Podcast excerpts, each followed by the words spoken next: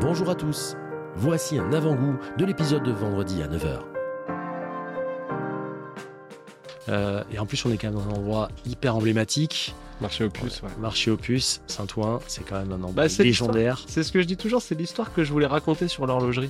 Ouais. Parce que le marché Opus, ça reste la, la cinquième attraction touristique française, le, premier- le plus gros marché antiquaire du monde. Mm. Et, euh, et en fait, bah, à une époque, j'étais tombé un petit peu dans le, dans le délire, on va dire, un peu plan-plan de, de l'horlogerie, enfin de l'horloger. Donc en vendant la marchandise que tout le monde vendait et en faisant un petit peu ce que tout le monde faisait. C'est-à-dire, euh, voilà, j'avais des vitrines, mon atelier qui était caché, euh, Hmm. une grosse collection de montres euh, que- qui se vendaient bah, comme des petits pains avec tous ces modèles de Speedmaster, les, les Submariner, les GMT, tout ça. Donc plutôt de la, plutôt de la génération Ouais. Saphir et, et des modèles un peu récents. Sais ce que tout le monde fait, quoi. Voilà, et en fait, au bout d'un moment, je me suis rendu compte que mes clients venaient aux puces, et même les profils que j'avais comme clients et les, hum, les histoires que j'avais à raconter sur ces modèles-là, bah, c'était, c'était plus des choses un peu plus pointues. On est avec ton équipe. Tu vas nous parler un peu de ton équipe aussi, parce que c'est cool, parce que t'as déjà. Ah, j'ai que des profils atypiques ici. ouais, ouais, c'est. C'est euh, C'est ce que je dis toujours, moi, c'est ce que des je veux- miracles, les mecs. C'est ça, ouais. Moi, ce que je veux, c'est la rangée du fond, celle qui est près du radiateur, pas très loin de la fenêtre. Ah, J'aurais pu bosser chez toi. Ouais, ouais, ouais. c'est euh, c'est ceux-là que je veux. Je veux, je veux des feignants, je veux des, des, des gens qui ont des, qui ont des mauvaises notes à l'école, mais par contre qui sont passionnés. tu voilà. Ouais, ouais. Le- les, les- les feignants. Moi, Ouais. ce, que, ce que je revendique, c'est des feignants. C'est euh, parce que c'est ceux-là qui ont, bah, qui, qui, qui- qui ont des mains en or, c'est ceux-là qui, qui sont capables de faire des choses extraordinaires de leurs dix doigts. Ouais. Et euh, c'est cette catégorie de personnes qui n'a pas été vraiment, vraiment écoutée par le système dont j'ai fait partie, hein, tu vois, parce que c'était pas eux qui avaient, euh, qui avaient les meilleures notes à l'école. Et, avec ces gens-là, quand tu, quand tu les poses derrière un établi, il se passe des choses magnifiques. Ouais.